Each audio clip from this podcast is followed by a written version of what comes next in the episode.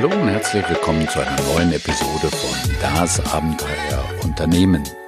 Die neue Wirtschaft im Mittelstand.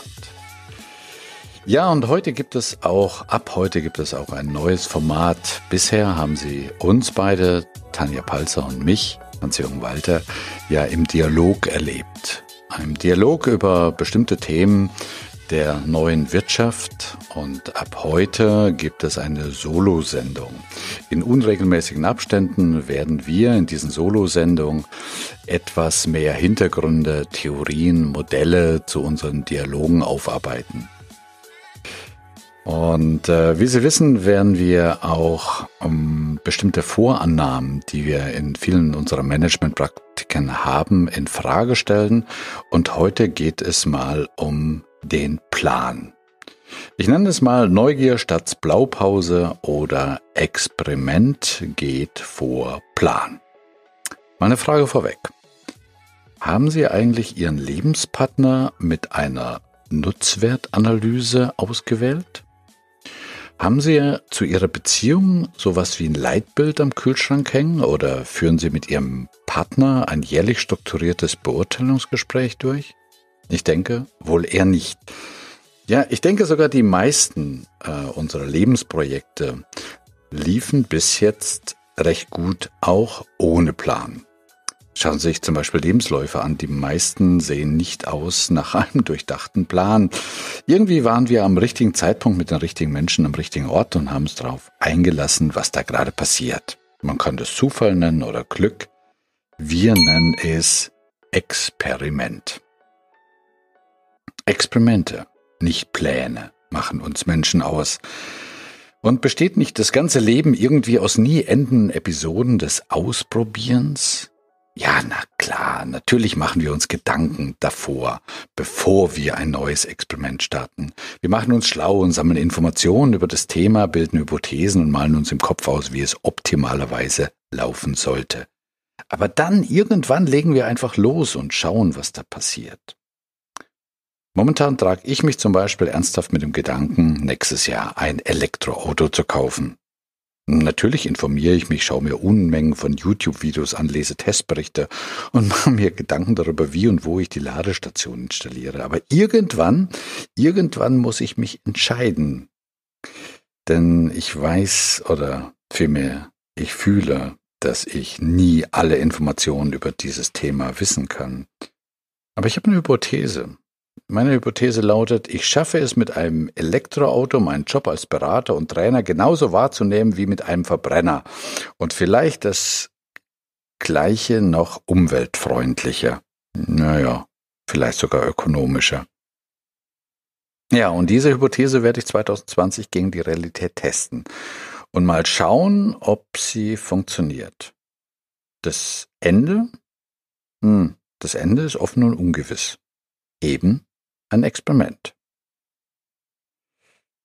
Dass Experimente zum Beispiel in der Naturwissenschaft ein absolut probates Mittel sind, um Hypothesen zu prüfen, wird ja niemand von uns abstreiten. Ja, ich würde sogar sagen, dass Experimente in der Vergangenheit ziemlich mächtige Katalysatoren für jeden Fortschritt waren und auch sind. Wo wären wir heute, wenn zum Beispiel Ignaz Semmelweis damals in den späten 1840er Jahren nicht die Hypothese aufgestellt hat, hätte, dass das damals grassierende Kindbettfieber seine Ursache darin hatte, dass Ärzte und Medizinstudenten absolut unwissentlich die schwangeren Frauen mit Leichengift infiziert hatten, dass sie oft direkt nach einer Autopsie Geburtshilfe leisteten. Und solche Beispiele gibt es Unmengen. Umso überraschender scheint es mir, dass in der Unternehmensführung das in anderen Kontexten absolut probates Werkzeug Experiment so gut wie gar nicht genutzt wird. Also weder in der Managementausbildung noch in der Managementpraxis ist dieses, ich nenne es mal, ergebnisoffene Ausprobieren angesagt. Ja, scheint sogar oft zu sein, dass Experimentieren im Führungskontext negativ belegt ist irgendwie als unprofessionell gilt und bedeuten würde, unkalkulierbare Risiken einzugehen oder schlicht Wissenslücken einzugestehen. In der Führung gilt es doch wohl eher, Stabilität und Kontinuität zu gewährleisten und unangenehme Überraschungen zu vermeiden. Das Mittel zur Wahl dazu hieß Plan. Also wir extrapolieren historische Daten, zum Beispiel die Umsatzdaten der letzten Jahre, und prognostizieren damit zukünftige Entwicklung.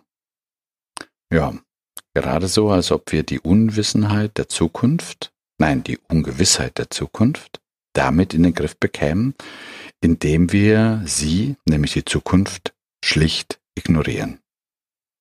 Die Ungewissheit der Zukunft schlicht ignorieren. Naja, wenn Sie jetzt den Eindruck hätten, ich würde jegliches Plan verteufeln und riefe hier zu einem lustvoll waghalsigen Laborieren aller Jugend forscht, also sorry, Unternehmen forscht, auf, dann äh, würden wir das Bade mit dem Kinder ausschütten. Plan macht Sinn. Absolut. Nach wie vor. Plan macht immer dann Sinn, wenn wir uns in einem kalkulierbaren und bekannten Kontext bewegen. Einige von Ihnen wissen, ich bin Ingenieur und die Dimensionierung zum Beispiel eines Doppeltätträgers in einem Brückenbauwerk ist genauso planbar wie die Nietenverbindung der Tragflächen in einem Verkehrsflugzeug. Die Terminierung, der Umsatzsteuervorauszahlung ähnlich gut wie die Wärmedurchlasswerte einer Wand. All diese Kontexte mögen kompliziert sein, aber sie sind irgendwie kalkulierbar und eben nicht komplex. Und, jetzt kommen wir zurück ins Unternehmen, bis vor wenigen Jahrzehnten waren auch die Kontexte, also die Umgebung, in denen sich Unternehmen bewegt haben, relativ stabil und damit eben auch weitgehend, weitgehend kalkulier und damit planbar. Ja, und auch heute gibt es noch Unternehmensbereiche. Denken Sie an Buchhaltung, die diesen Parametern genügen. Und bitte lassen Sie uns auch weiterhin dort auf bewährte Planungsmethoden zurückgreifen. Aber in dem Maße, in dem sich Unternehmen oder zumindest Teile davon, also Marketing, Vertrieb, Forschung, in immer komplexeren Gefilden bewegen, stößt Planung an ihre Grenzen. Shane Lerner, der ehemalige Bürgermeister der brasilianischen Metropole Curitiba, dort wohnt übrigens mein Bruder, meinte mal während seiner Amtszeit, Zitat, plant nicht zu lange. Wer lange und ausgiebig plant, findet gute Gründe, etwas nicht zu tun. Innovation heißt aber Anfang. Ja, und ich denke, der Mann wusste, wovon er sprach. Denn er war die treibende Kraft, Curitiba binnen weniger Jahrzehnte von einer typischen Problemstadt im brasilianischen Hinterland zu einer Mustermetropole zu entwickeln.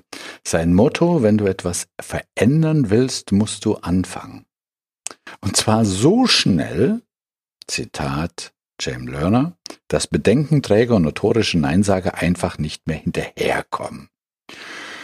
Ja, und er war nicht nur ein Mann großer Worte, sondern auch großer Taten, nämlich Curitiba baute das Opernhaus in zwei Monaten und die Fußgängerzone halten sich fest, die Fußgängerzone in 72 Stunden.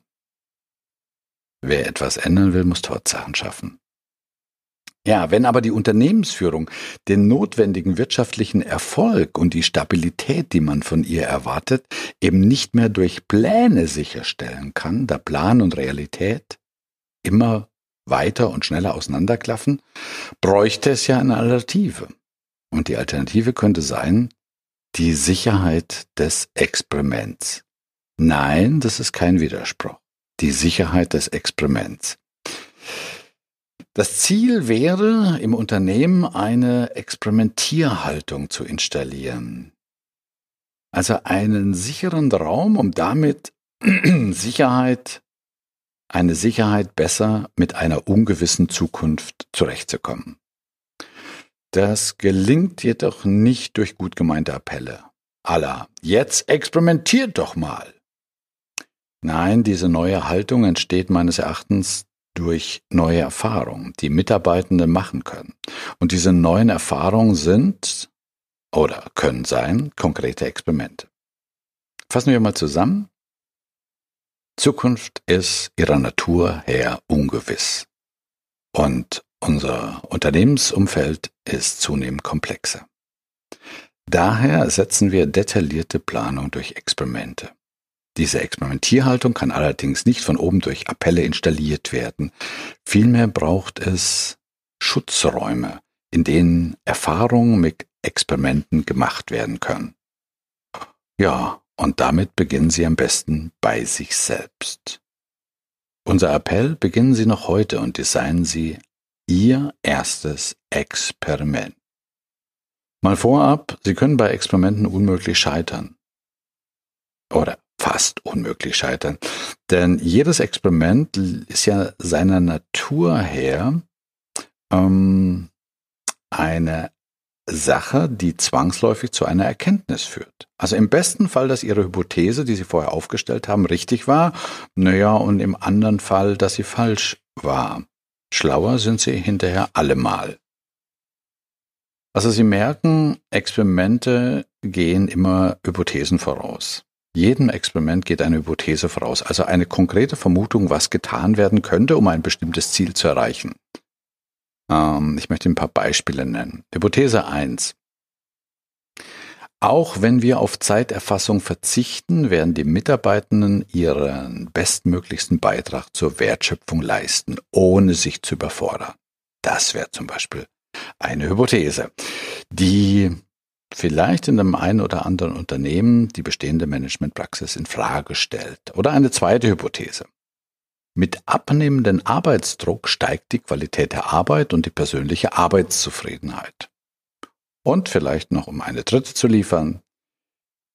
Wenn ich meine Mitarbeitenden aussuchen lasse, welche Fort- und Weiterbildung ich im nächsten Jahr besuchen soll, bekomme ich dadurch ein ungeschminktes Feedback auf meine Qualität als Führungskraft. Das ist übrigens ein praktisches Beispiel, wo eine Führungskraft nicht wie klassischerweise sich selbst äh, die Seminare und Workshops ausgesucht hat, die sie im nächsten Jahr besuchen will, sondern ihre Mitarbeitenden, also ihr Team gebeten hat, sucht mir mal bitte Weiter- und Fortbildung aus, die ich nächstes Jahr besuchen soll.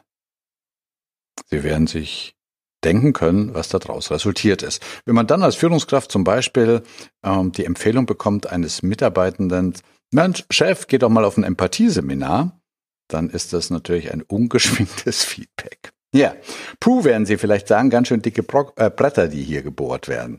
Ja, und wenn so ein Experiment schief geht? Ja, deshalb starten Sie kein Experiment, ohne vorher eine klare, konkrete Hypothese formuliert zu haben, wie diese Beispiele eben gezeigt haben. Und machen sich zweitens den maximal leistbaren Verlust des Experiments deutlich. Das heißt, überlegen Sie, was ist der denkbare Worst Case, wenn Sie mit Ihrer Hypothese falsch liegen. Also wenn es eben nicht so wäre, wenn die Hypothese, dass ich ein ungeschminktes Feedback meiner Qualität als Führungskraft von meinen Mitarbeitern bekäme, wenn ich die meine Fort- und Weiterbildung fürs nächste Jahr aussuchen ließe, was wäre dann? Naja, puh, dann habe ich eine Liste von äh, Fort- und Weiterbildung da und ich merke, das funktioniert eben nicht. Hm. Widerstehen Sie bitte auch dem Gedanken, dass ein Experiment irgendwie etwas ist wie nur ein Plan 4.0 oder so etwas. Also das heißt, dass Sie vorhersehen könnten, was passiert. Nein, Experimente sind ihrer Natur nach immer ergebnisoffen, aber sie sind kein russisch Roulette. Kleines Beispiel aus meiner Beraterpraxis. Große Bäckerei und in dieser Produktion dieser großen Bäckerei mit 60 Mitarbeitenden melden sich immer wieder einmal Leute krank und oftmals kurz vor Schichtbeginn. Diese Krankmeldungen schlagen beim Produktionsleiter auf, der dann die ehrenvolle Aufgabe hat, dafür zu sorgen, dass möglichst schnell Ersatz gefunden wird. Meist ruft er dann Kollegen an, die gerade ihren freien Tag hatten und bittet, diese ausnahmsweise einzusprengen. Können Sie sich vorstellen, was die Ergebnisse sind? Also Punkt eins, das führt zur Unmut dessen, der gerade seinen freien Tag hat. Und zweitens, der Produktionsleiter wird zunehmend zum Buhmann und, und, und, und, und. Und dieser Produktionsleiter hatte jetzt die Hypothese aufgestellt, die folgendermaßen lautet. Wenn ein oder zwei Kollegen in einer Schicht ausfallen, dann bedeutet das für jeden in dieser Schicht maximal 15 Minuten mehr Arbeit. Wir glauben, dass dies die Mitarbeiter einer Schicht sehr gut selbst organisieren können. Und der freie Tag ist für die Dauer des Experiments heilig und unantastbar. Ja, der Produktionsleiter hat diese Hypothese seinem Team unterbreitet und die Resonanz war mh, hm, unterschiedlich. Von das klappt doch nie, Chef, bis Chef, das schaffen wir. Aber alle haben sich darauf vereinbart, dieses Experiment mal zwölf Wochen laufen zu lassen. Und wenn Sie jetzt fragen, wie es ausgegangen ist, es läuft noch, ich werde berichten. Lassen Sie mich zum Schluss kurz zusammenfassen. Wir glauben, erstens, Planung stößt in komplexen Umgebungen und Umgebungen sind immer dann komplex, wenn Menschen im Spiel sind, an ihre Grenzen. Der Plan, der klassische traditionelle Plan ist oftmals eine Illusion für Sicherheit. Und wir brauchen dazu eine Alternative in diesen komplexen Umgebungen. Und eine Alternative könnte sein das Experiment. Drittens. Experimente sind wohl durchdachte, aber eben ergebnisoffene Vorhaben. Kein russisch Roulette. Viertens. Experimente haben die Aufgabe, zuvor konkret formulierte Hypothesen zu bestätigen oder eben zu widerlegen. Deshalb fünftens können Experimente nicht scheitern, maximal ist man hinterher schlauer. Sechstens verankern sie langsam aber zunehmend eine Experimentierkultur in ihrer Organisation. Und beginnen sie bei sich selbst in ihrem Bereich. Was spräche dagegen, wenn Sie sich jetzt mal hinsetzen und mal eine konkrete Hypothese aufstellen, mit denen Sie irgendeine bestehende Praktik in Frage stellen? Fragen sich, kann ich den maximal leistbaren Verlust tragen, wenn sich diese These als falsch herausstellt? Falls ja, starten Sie das Experiment. Wir, Tanja und ich, wünschen Ihnen viel Erfolg im Sinne eines gelungenen Experiments und freuen uns sehr auf Feedback von Ihnen oder einer kleinen Bewertung auf iTunes. Übrigens, diesen Beitrag können Sie auch im Originaltext als Artikel auf unserer Homepage www.abenteuer-unternehmen.de lesen. Tschüss und Servus, bis zum nächsten Abenteuerunternehmen.